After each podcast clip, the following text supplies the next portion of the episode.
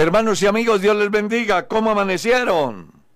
Bienvenidos el día de hoy a este importante espacio de un despertar con Dios. Para nosotros es una bendición muy, pero muy grande estar aquí y sobre todo agradecerle a Dios porque nos ha dado la vida, nos ha dado salud, hemos pasado una noche con la bendición de Dios y además muy motivados para compartir con todos ustedes la palabra de Dios.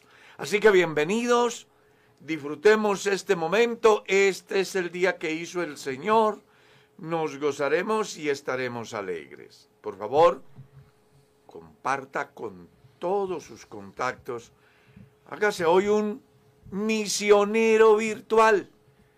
Sí, hoy es un día precioso, el cual debemos de disfrutar compartiendo la buena palabra de Dios. Mi estimado Felipe, Dios le bendiga. ¿Cómo amaneció? Mi pastor, Dios me lo bendiga muy bien, gracias al Señor. Un poco de frío.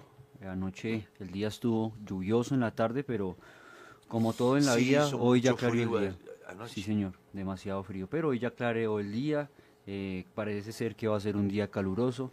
Todo en la vida es así, hay pruebas, pero también hay hay momentos en los cuales podemos gozar de la misericordia y del obrar del Señor y qué bendición ver que ya se van conectando nuestros amigos y nuestros hermanos en las redes sociales y vamos a disfrutar de la palabra del Señor en este momento porque no podemos empezar el día de una mejor manera. Es la mejor manera de iniciar el día. Y haciendo énfasis en lo que usted dice, la gente se va conectando. Es que hay un caso muy interesante. Cuando se lanza la transmisión, la gente está ahí. Sí, señor porque esperan. Este programa se ha convertido como en algo necesario en muchos de nuestros oyentes y eso nos alegra sobremanera y deseamos que el Señor Jesús los bendiga abundantemente. Pastor Sebastián, Dios le bendiga, ¿cómo amaneció hoy? Amén, mi pastor, muy bien, gracias al Señor.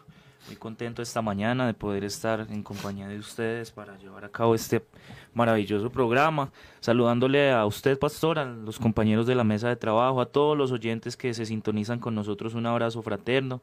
De seguro la pasaremos muy bien. Les invitamos a que nos ayuden a compartir, a que envíen este mensaje a muchos de sus contactos. Ese debe de ser el sentir de cada uno. Michael, Dios le bendiga. ¿Cómo amaneció?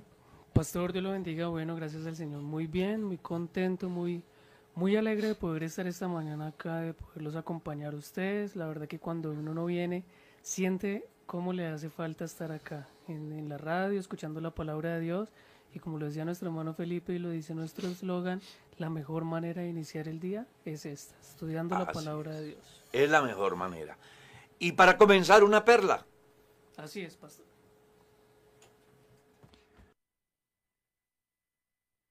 Lo que hagas, hazlo bien. Así quiero titular la reflexión basándome en el capítulo 2, el verso 7 del Santo Evangelio según San Juan. Jesús les dijo, llenad estas tinajas de agua. Y las llenaron hasta arriba. ¿Escuchó usted? Las llenaron hasta arriba. Me llama mucho la atención porque nos enseña que uno no debe hacer las cosas a medias.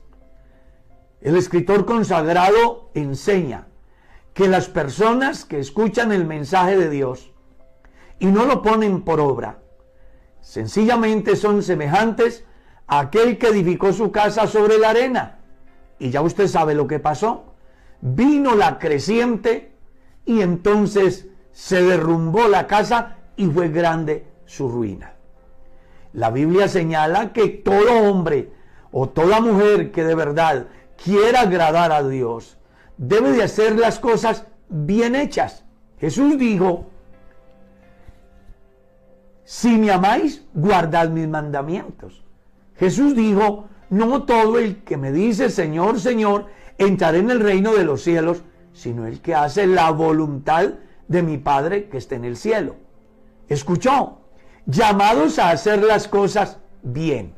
Así que si usted se llama cristiano, debe de hacer de su vida cristiana algo que de verdad agrade a Dios. Dios no quiere cristianos mediocres. Dios no quiere cristianos aproximadamente cristianos o más o menos cristianos.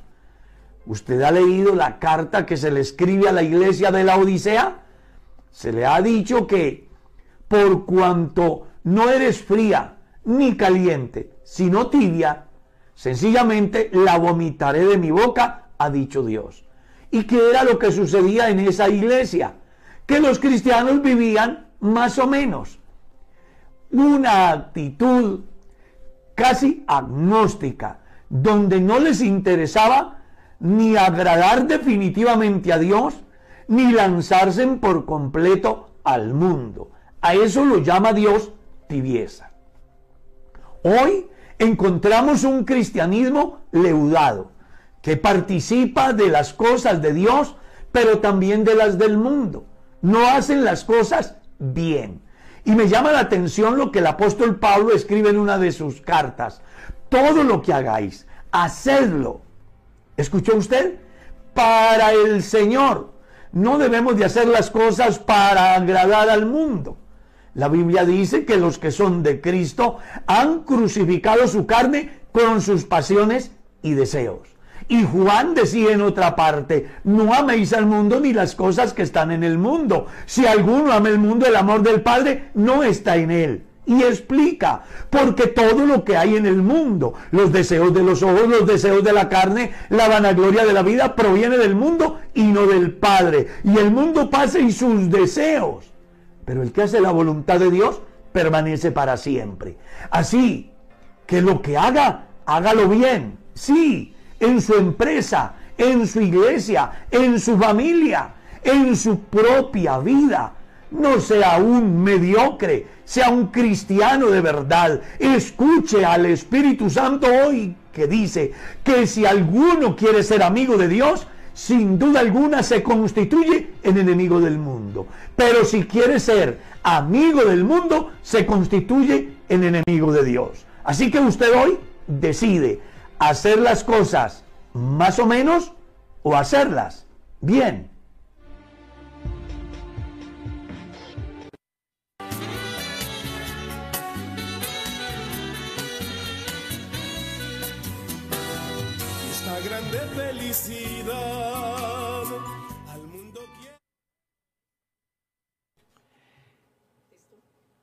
Continuamos aquí entonces con el estudio de la palabra de Dios.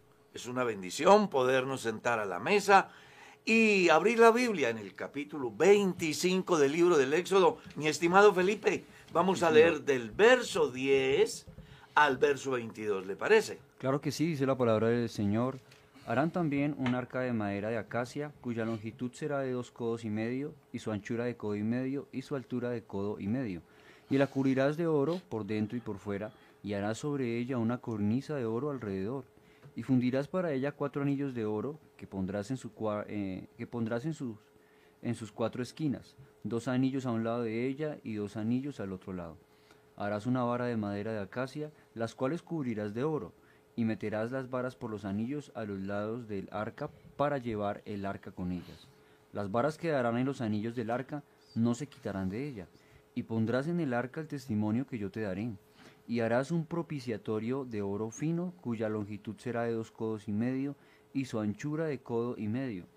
Harás también dos querubines de oro labrados a martillo, eh, labrados a martillo los harás en los dos extremos del propiciatorio.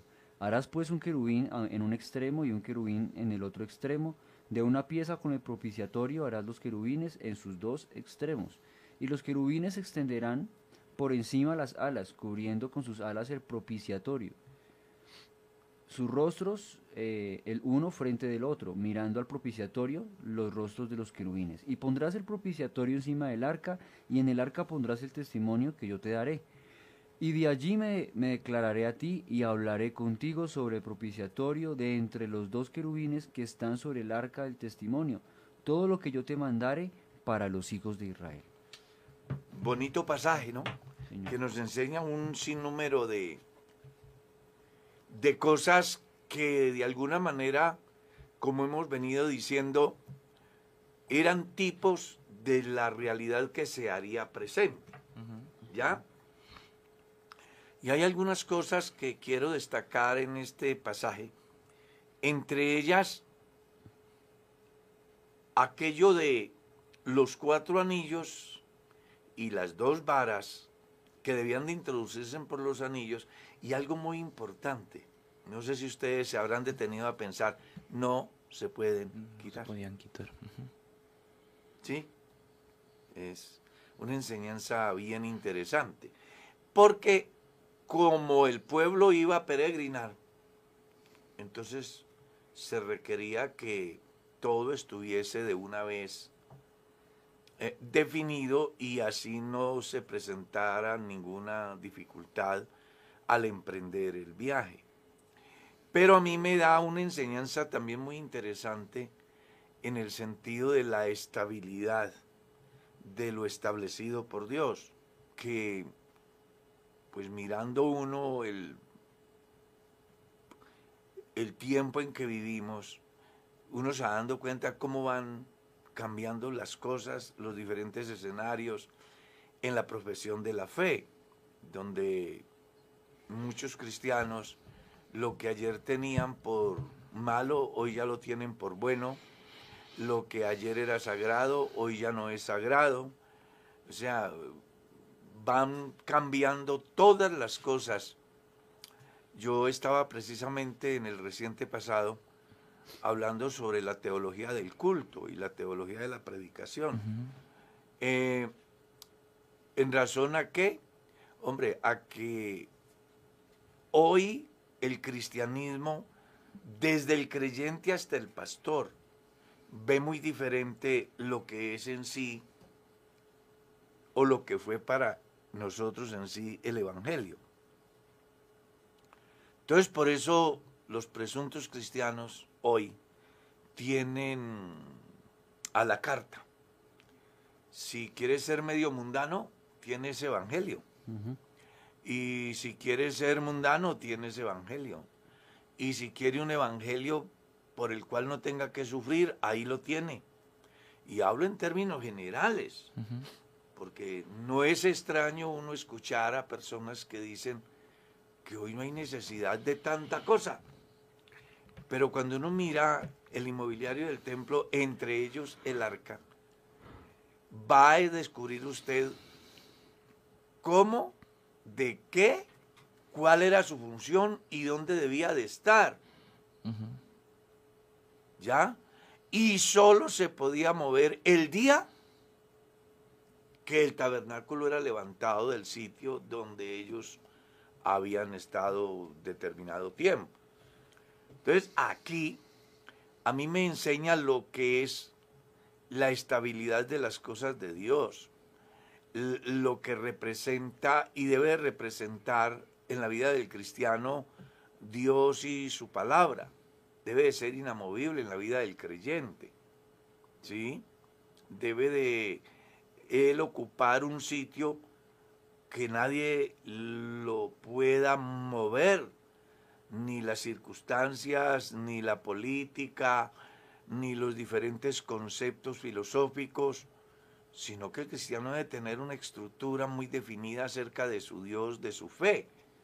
Pablo escribiendo en la carta a los Efesios decía, edificado sobre el fundamento de apóstoles y profetas, siendo la principal piedra del ángulo Jesucristo mismo. Y me llamó mucho la atención sobre todo últimamente he estado observando un fenómeno que se está dando en las iglesias donde se busca cambiar por completo desde la presentación de lo que es el salón. ¿Sí? Son cosas que aparentemente no son significativas, pero que al fondo tienen un gran sentido, porque muestran de alguna manera un cambio de pensamiento acerca de lo que fue y que ya desde hoy como que no puede ser. Entonces, aquí en este pasaje encontramos una lección muy importante. Y dice que debería, las varas quedarán en los anillos del arca, no se quitará de ella.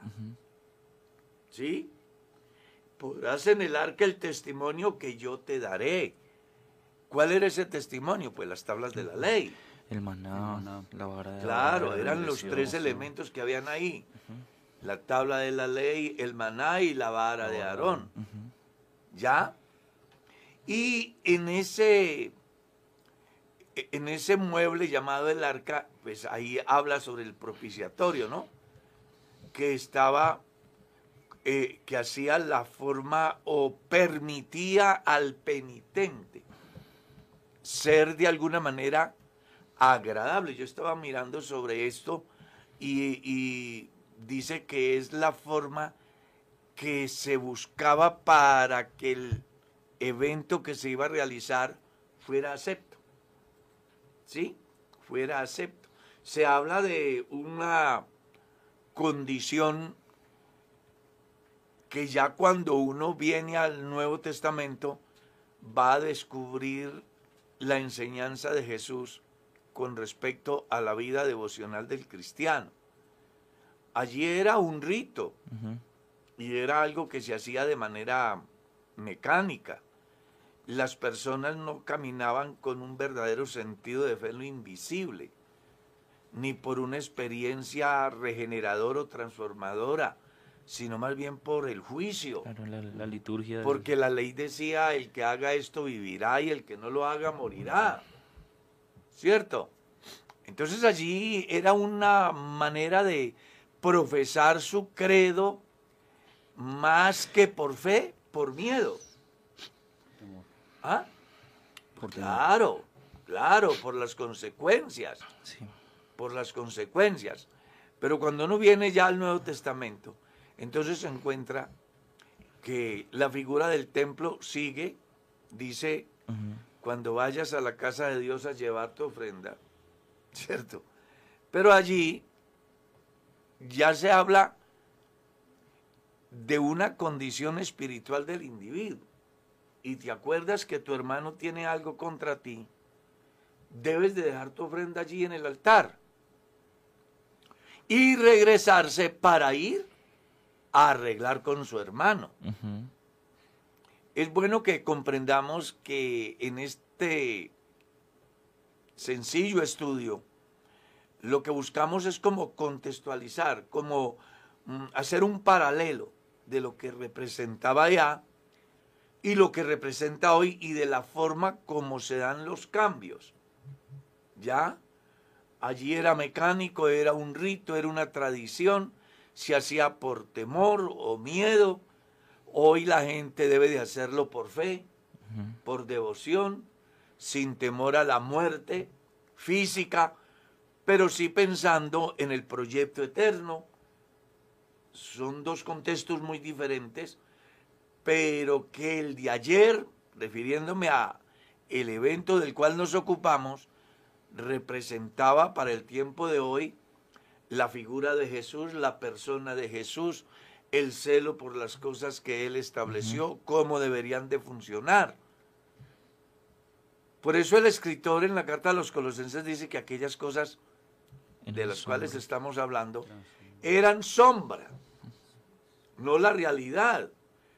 Y una muy buena manera de entender todo esto es dándole una lectura a la carta de los hebreos si leemos la carta a los hebreos, vamos a encontrar cómo el escritor consagrado les hace un recuento de todo lo que era y que al final se resume en una sola palabra, Jesús. Sí, amén. Que es más sublime que los cielos, que es el mediador de un mejor pacto, que es el apóstol y sumo sacerdote de nuestra fe, que es el único sacrificio que hace posible el acercamiento del hombre a Dios y de una vez por todas y para siempre. Entender el cumplimiento de lo que representaba todo aquel evento del tabernáculo es maravilloso cuando se aterriza en el genuino cumplimiento de todo aquello que es el Señor Jesús. Sí. Amén. Pero hay una enseñanza muy importante en todo esto que hemos leído, porque nos muestra que en la tierra todo puede cambiar. Todo puede cambiar. Inclusive recuerdo que cuando estaba haciendo el bachillerato, vi una materia en sociales donde nos decían que inclusive la geografía podía cambiar según la necesidad de los constructores. Entonces nos enseñaban, hay lugares donde ayer fueron cimas y hoy son valles, donde ayer era una fuente de agua y hoy es un desierto. Todo porque el hombre lo ha cambiado según desde el punto de vista de su necesidad. Pero cuando entramos al campo de Dios y sus valores, eso no cambia. Es firme. Eso es verdad. Eh, quiero comentarles que alguna vez escuché de una iglesia que el que estaba dirigiendo el culto dijo, hagamos un culto diferente. Él quería hacer un culto diferente y utilizó palabras como esta, no como los que siempre hacemos. Un culto diferente. Entonces, en ese proceso que vive el cristianismo, donde todos los días se está buscando hacer cosas diferentes, podemos llegar a perder el verdadero sentido de la fe, a salirse de la verdadera esencia del cristianismo. ¿Ya? Entonces por eso tenemos bailotecas en los salones, ¿no? Hay comunidades donde tienen grupos especializados para bailar al son de la música y entretener al pueblo. Hay lugares donde el, lo que se llama salón de predicación mm, lo han convertido en algo muy similar a una taberna. Hay lugares donde el lugar del culto es un directorio político. Y más para este tiempo, seguramente que habrán algunos que están por ahí dándole la oportunidad al aspirante para que después pues simplemente le saque los ojos como suelen hacer. Todo ese ánimo de la gente del último tiempo de producir cambios que desafortunadamente no producen efectos eternos en la vida de la gente. Y aquí lo que Dios nos enseña es que todo puede cambiar, pero Él sigue siendo el mismo. Amén, amén. Por eso yo no comparto la tesis de que hay que ser diferente en la práctica de la fe, que hay que ser diferente en la forma de la adoración y del culto, porque lo que los cristianos desde el principio tuvieron como punto de partida fue una íntima relación con Dios, independientemente del escenario, porque no era lo mismo ir al templo que estar bajo, yo qué sé, un rancho de hojas, como le sucedió a la iglesia primitiva, que dejaron inclusive sus lugares de nacimiento, la comodidad para ir a sufrir el vituperio, la persecución, reunirse en cavernas, en cuevas. Entonces, aquí sí vale la pena que los cristianos tengamos unas bases sólidas. Claro. Y entendamos que cualquier cosa puede ser negociable, pero que cuando entramos al campo divino, las cosas hay que dejarlas como son. Y, yo me sorprendo, no sé si a ustedes les habrá pasado, mirar en las redes sociales los conceptos tan alterados que tienen del pensamiento bíblico. Por ejemplo, que Jesús no era ningún pobre. ¿Ya? Por ejemplo, que Jesús no era tan sano como lo hemos venido escuchando a lo largo de los años. Por ejemplo, que Jesús no fue un hombre eh, sin pecado, sino que tuvo inclusive promiscuidad. O sea, no se eh, contentó con una esposa, sino que tuvo varias. Entonces uno mira la perversión, la maldad, cómo se busca sacar la esencia de la fe del cristiano para reemplazarlo por cosas muy normales ajustadas a los caprichos de los hombres, haciendo que la esencia de la fe del cristiano vaya desapareciendo y al final los llamados cristianos terminen siendo un grupo más del montón. Claro. Yo creo que, Pastor, en razón a eso que usted dice, precisamente es que se va a desarrollar todo el argumento en, en la palabra respecto de lo que los hombres no quieren hacer en función de Dios, porque lo que buscan es dar rienda suelta a sus pasiones y justificar sus hechos en cosas que ellos consideran que pueden tergiversar. Cuando viene el Señor Jesucristo y aparece en el plano, eh, lo que hace respecto del templo es entrar, limpiarlo, eh, sacar todos aquellos cambistas que estaban allí y a quienes estaban les ha dicho que habían convertido la casa de su padre en una cueva de ladrones. Pero todo esto en función de que ellos habían tergiversado lo que correspondía a la palabra, queriendo dar rienda suelta a sus pasiones, que es lo que hoy sucede muy comúnmente. Toman un texto, cambian totalmente el sentido y, buscan adaptar eso a adaptar a, sus pasiones, a sus necesidades y justificar sus malos procederes en otras cosas. Hoy tenemos un peligro muy grande y es que la gente como ve eso y la iglesia como está viendo un mundo que se mueve en ese aspecto, pues quiere entonces justificar sus malas acciones en las acciones de otros. ¿Por qué entonces en, tal lado o en tal lugar o en tal eh, em, comunidad practican eh, viven, hacen viven sí, y nosotros entonces, y justifican sus hechos no en lo que Dios ha dicho, sino en las prácticas de los otros. Claro, es que es muy delicado porque podemos llegar el cristianismo a la situación del pueblo de Israel. La ley de Jehová es perfecta que convierte el alma. El mandamiento de Dios es limpio que hace sabio al sencillo. Eso es la ley de Jehová. Sí, Señor. Pero ¿qué hicieron los señores que lideraban el proyecto de Dios? Fueron colocando pedacitos de tradición y les hicieron que tuviese más valor que la esencia misma de la enseñanza de Dios. Sí, Señor.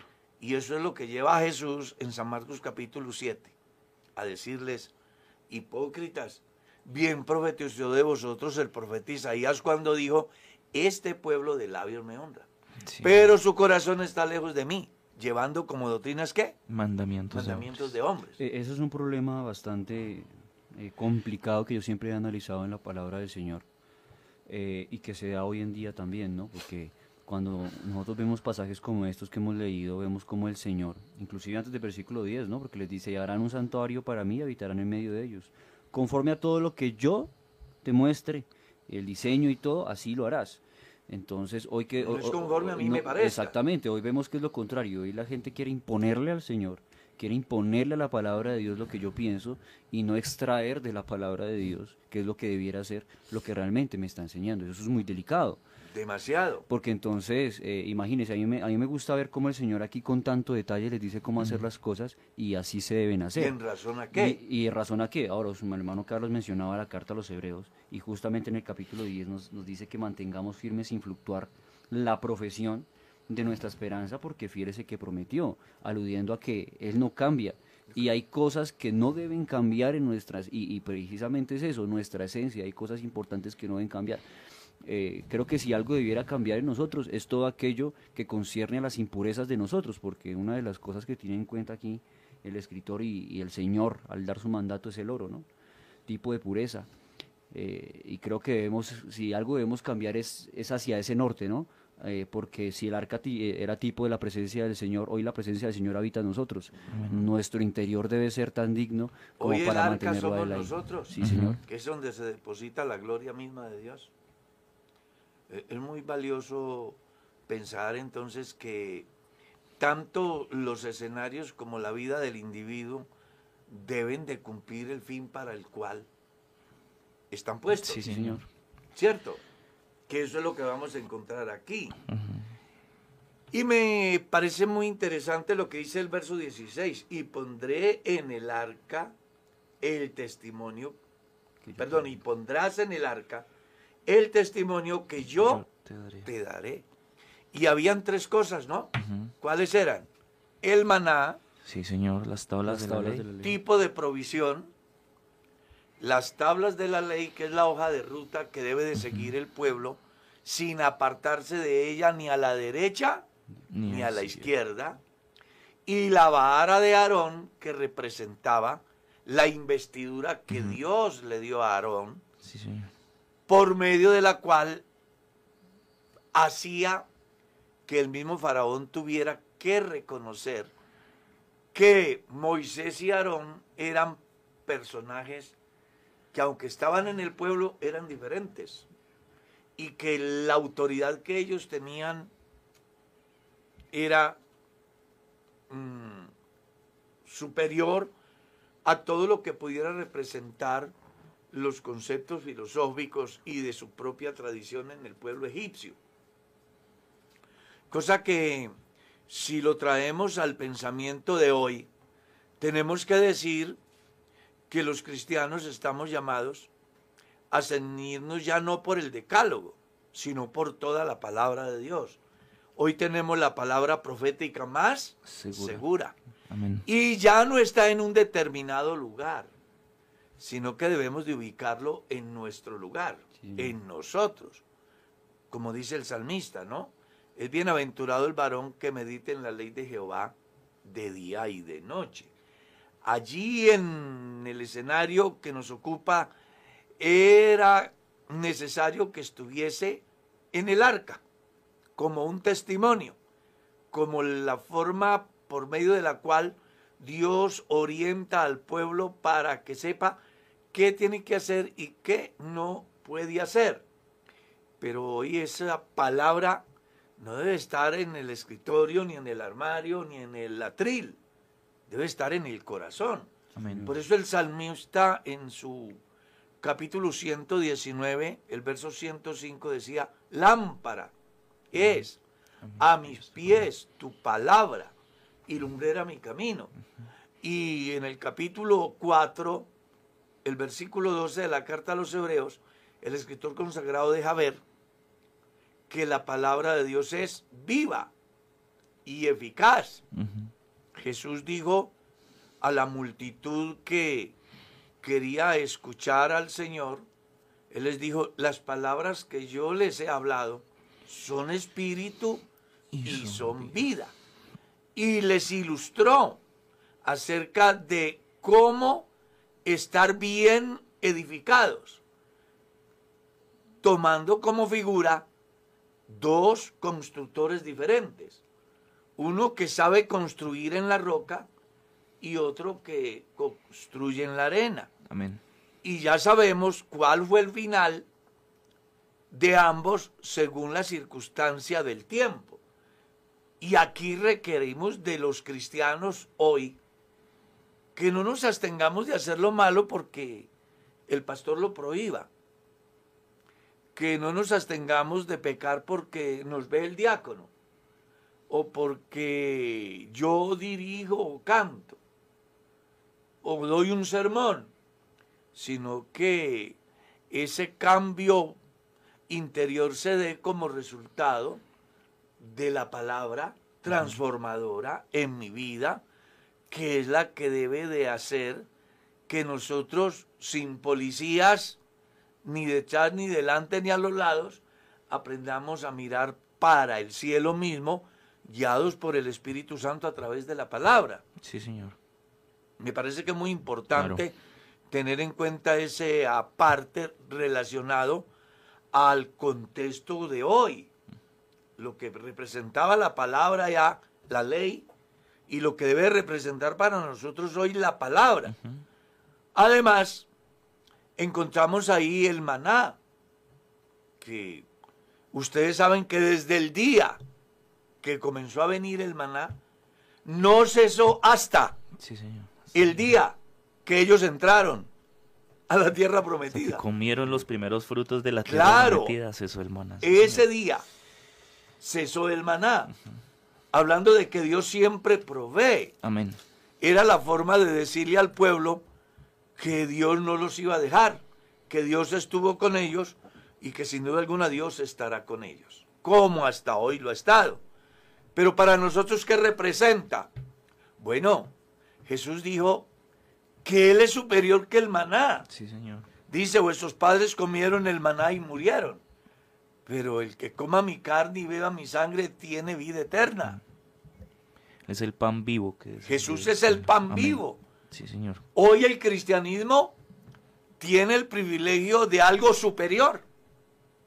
Porque allá el maná descendía y ellos salían a recogerlo todos los días Y eso sucedió durante la peregrinación. Pero cuando pudieron disfrutar de los primeros frutos de la tierra, entonces el maná cesó. Y Dios permite que estén ahí esos testimonios para que el pueblo tenga conciencia que fueron peregrinos en el desierto por 40 años y que a pesar de que no había cultivo, Dios nunca les faltó con el alimento.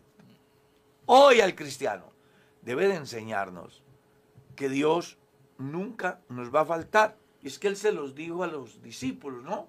Y aquí yo estoy, con vosotros todos los días hasta el fin del mundo. Así que si algo debe de tener en claro el cristiano, es que la provisión de Dios en este peregrinar siempre va a estar. No importa que la noche se ponga oscura, que la adversidad llegue, que las dificultades se hagan presente. Dios va a estar ahí. Y hay veces que los cristianos creen que Dios no los escucha, que Dios los ha abandonado. Y uno mira que eso sucedió desde la antigüedad. Solamente basta con leer los salmos y encuentra al salmista diciendo, ¿por qué me has dejado? Estoy solo como el siervo clama por las corrientes de las aguas. Uno lee los salmos y encuentra oraciones donde uno mira al que está haciendo la oración como en una total desprotección. Pero al seguir estudiando la palabra, descubre que al final ellos se dan cuenta que en todo momento Dios estuvo con ellos. ¿Cierto? Sí, señor. El Salmo 6 es la oración de un enfermo. El Salmo 103 es la oración de acción de gracias por la sanidad del enfermo. ¿Ya? Entonces, aquí también en la vida cristiana, a veces nosotros pensamos que estamos solos. Tenemos tramos de la vida en los cuales mm, como que no sentimos a Dios. Es más, yo he escuchado cristianos diciendo, hace tanto tiempo que no siento a Dios. Y es muy importante que el creyente se pregunte, ¿por qué? Porque pueden haber varios factores. Uno, que Dios permite que usted viva el desierto para que aprenda a depender de Él.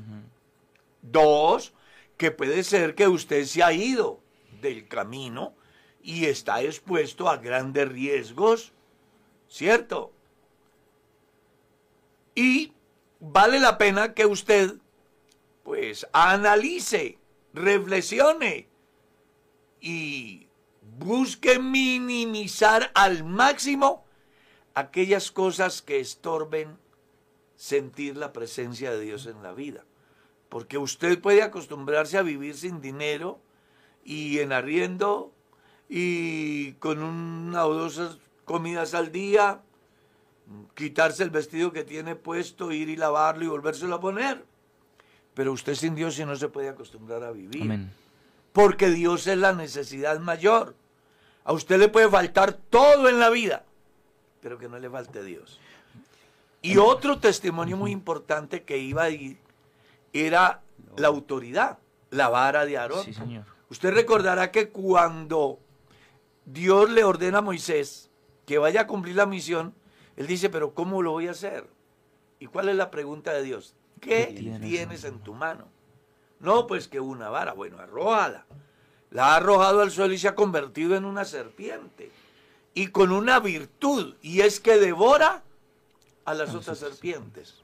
Autoridad superior. Y esa es la estrategia la investidura que Dios le concede a ellos para que hagan señales, maravillas y milagros frente al faraón e inclusive frente al mar. ¿Cierto? Propósito, que ellos entiendan que tienen la investidura de Dios, la autoridad dada por Dios. Y si lo traemos al tiempo de hoy, pues Dios nos ha dado la autoridad. ¿Cómo es que dice el libro de los Hechos? Quédense en Jerusalén hasta que sean llenos del Espíritu Santo. ¿Cierto? Sí, Señor. Y una vez que tengan esa investidura, esa autoridad, entonces sean testigos en Jerusalén, en Judea, en Samaria y hasta lo último de la tierra. Una cosa es la autoridad dada por el Señor Jesús a los 70, que fue circunstancial y de momento. Otra cosa es la autoridad permanente dada por Dios en el momento que el hombre puede creerle a Dios como dice la Escritura.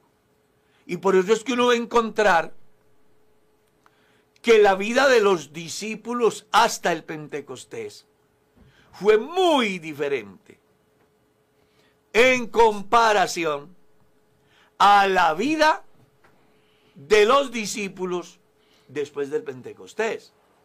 Usted ve a un Pedro medroso, un Pedro que niega, un Pedro agresivo, antes de la muerte de Jesús. Pero ve a un Pedro decidido, un Pedro inspirado, un Pedro ungido, un Pedro con autoridad para sanar después del Pentecostés. Si usted mira a los discípulos antes del Pentecostés y los toma como tipo, como modelo para imitarlos, realmente deja mucho que desear. Juan y Santiago metámosle candela a los samaritanos. Pedro le quito la cabeza a Marco. Tomás no lo creo. ¿Cierto? Hay una cantidad de comportamientos muy negativos. Pero una vez que reciben, perdonen la palabra, la vara, la autoridad, la vida de ellos cambia. Su ministerio se desarrolla. La autoridad de ellos se ve reflejada en el ejercicio del ministerio de la predicación, como también de la autoridad sobre el pueblo. Porque esa autoridad dada por Dios no solo le permitía a ellos transmitir un mensaje convincente, no solo les permitía orar por un enfermo y sanarlo, sino que también les permitía ser respetados por la comunidad, de tal manera que las directrices que ellos daban, el pueblo se acogía a ellas. Y una prueba de eso es el fenómeno que se da con relación a los judíos mesiánicos que querían permear a la iglesia gentil con la doctrina del judaísmo y que lleva a la iglesia al primer concilio. Si usted mira bien las escrituras, el debate lo cierra Jacobo, ¿cierto? Porque ha habido unas disertaciones de toda parte sobre lo conveniente y no lo conveniente, y hay un hombre que es una autoridad que la Biblia no lo destaca como un gran orador, pero tenía una investidura, una imagen, una representación dentro de la iglesia primitiva que cuando él toma la palabra todo el mundo se queda callado y lo que él dice al final, la iglesia, el concilio lo aprueba y se hace norma hasta el día de hoy. En otras palabras, permítame decirles que esa vara que representaba autoridad para Aarón y para Moisés Hoy es el Espíritu Santo en la vida del creyente. Por eso una iglesia sin el Espíritu Santo no tiene sentido. La iglesia es importante no por los oradores que tiene, sino por la presencia de Dios en la vida de cada creyente, que le hace entender cuál es su función y cuál es su posición dentro del cuerpo de Cristo. Por eso yo no comparto la tesis de los adversarios de la fe que dicen que la iglesia ya no cree en el Espíritu Santo. Eso es una mentira muy grande. Si algo tiene claro la iglesia del Señor hoy, es que necesitamos ser llenos de Dios amén, amén. cada día. Y la mejor manera de mirarlo es a través de los frutos. Cuando los cristianos hagamos las cosas como Dios manda y demos los resultados que debe de dar ese creyente que tiene esa investidura de Dios, entonces podremos decir que tenemos una iglesia que movida, llena de la presencia de Dios. Y hay un llamado hoy a que en cualquier lugar, cualquier creyente, su principal petición a Dios es, Señor, lléname de tu espíritu. Amén, amén. Y si en esa llenura del Espíritu Santo afloran diferentes gracias, entiéndase gracias, dones. ¿Está claro? Sí, Señor. Que vayan acompañado todas esas gracias de esa parte vital del ejercicio del cristianismo que menciona el capítulo 13 de la carta a los Corintios primera. Y que eso lo lleve a desarrollarse dentro de la iglesia en las diferentes funciones dadas por el Espíritu Santo, de tal manera que se convierta en desarrollo de la iglesia y en crecimiento del individuo mismo. Que hoy necesitamos a Dios. Hoy, hoy no necesitamos tanta suntuosidad. Hoy no necesitamos tantas apariencias. Hoy no necesitamos tantos disfraces. Hoy no necesitamos tantos reemplazos de lo esencial para hacer algo vistoso y atractivo. Hoy lo que necesitamos es a Dios en la vida del cristiano, produciendo efectos transformadores, donde el mundo pueda ver en ese creyente que realmente es diferente, a fin de que se cumpla lo que Jesús dijo, por los frutos los, los conoceréis. Necesitamos gente que dé frutos de verdaderos cristianos. Que los empresarios digan, tengo un grupo de personas aquí que son diferentes a los demás empleados. Que la señora ama de hogar diga, tengo una empleada en el servicio doméstico que es diferente a todas las que he tenido. Que la empresa de transportadores diga, tengo un grupo de personas que a diferencia de los otros, eh, eh, marcan un punto muy alto. No son vulgares, no son borrachos, no son irresponsables. Es una gente a quien se le puede confiar. Nosotros necesitamos ser un ente de cambio en la sociedad. Y solo será posible si la presencia de Dios está en nosotros. Es que tiene que haber un testimonio, ¿no? Me, gusta esa palabra como la... Es que ahí lo dice textualmente. Precisamente el, texto o el enfoque que da Dios a estos elementos dentro del arca es ese, que la gente pueda recordar y entender a través de ellos todo lo grande y lo maravilloso que ha sido Dios para con ellos y hoy no es la excepción y el caso no es diferente. El, profeta diciéndolo a, a, lo que iba a ocurrir les ha dicho, vosotros sois mis testigos y mi siervo que yo escogí para que comprendáis, entendáis y creáis que yo soy Dios. Y eh, hoy en la iglesia esa debe ser la realidad en razón al testimonio que hay en nosotros. Lo que el pastor graficaba al respecto de todas estas cosas que hoy están dentro de cada creyente, pues es lo que va a ser el testimonio a nosotros de la obra del Señor. El Señor les ha dicho, y seréis testigos de lo que yo voy a hacer en Jerusalén, en Judea, en Samaria y hasta lo último de la tierra a través de ese poder y va a ser un testimonio al mundo del Dios que nosotros tenemos. Precisamente es necesario tener el testimonio. Claro. Y el testimonio es nada más y nada menos que la presencia de Dios en la vida de cada uno. Que Jesús fue claro en San Juan capítulo 15, ¿no? Permaneced en mí y, yo, en vosotros. Porque separados de mí, nada podéis hacer. Como Moisés y Aarón no hubieran podido guiar el pueblo si no fuera por la presencia de Dios. No lo hubieran podido llevar a Canaán. Así tampoco usted podrá llegar al cielo mismo si no tiene el Espíritu Santo. Amén. Entonces, aquí la idea es que todos, que no se quede ni un creyente, perdonen que vaya más allá, es que el que no tenga el Espíritu Santo no es creyente. Y sé que eso genera controversia. Pero ¿cómo hago yo para saber que tengo el Espíritu Santo? Por los frutos. Por los frutos.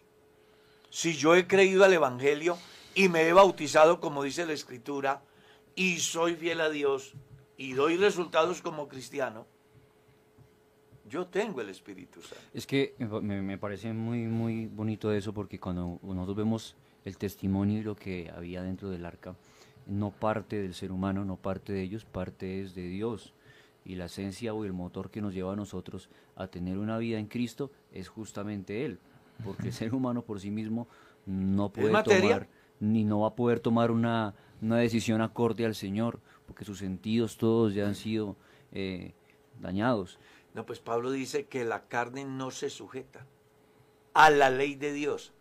Y aunque quisiera, dice, Tampoco, Tampoco puede. puede. tampoco puede. Es necesario y absolutamente necesario lograr del Señor Jesucristo en esencia. Eso es lo que nunca puede variar, nunca va a poder cambiar. Pre- Precisamente por eso es que Pablo a los Gálatas les dice que el fruto es del Espíritu. Y- Porque no, no procede de la carne ni de la naturaleza del hombre, sino es No, de pues él en mí. Imagínese, la autoridad propiedad. del Espíritu en la vida del creyente llega a ser tal que dice que han crucificado su carne Con sus pasiones. Pasiones y y deseos. deseos. Y Pablo escribiendo en la carta a los romanos en el capítulo 8 decía que solo por la ley del Espíritu de vida en Cristo Somos es que el cristiano ¿qué? Es librado de la ley del es pecado. librado de la ley del pecado y de la muerte.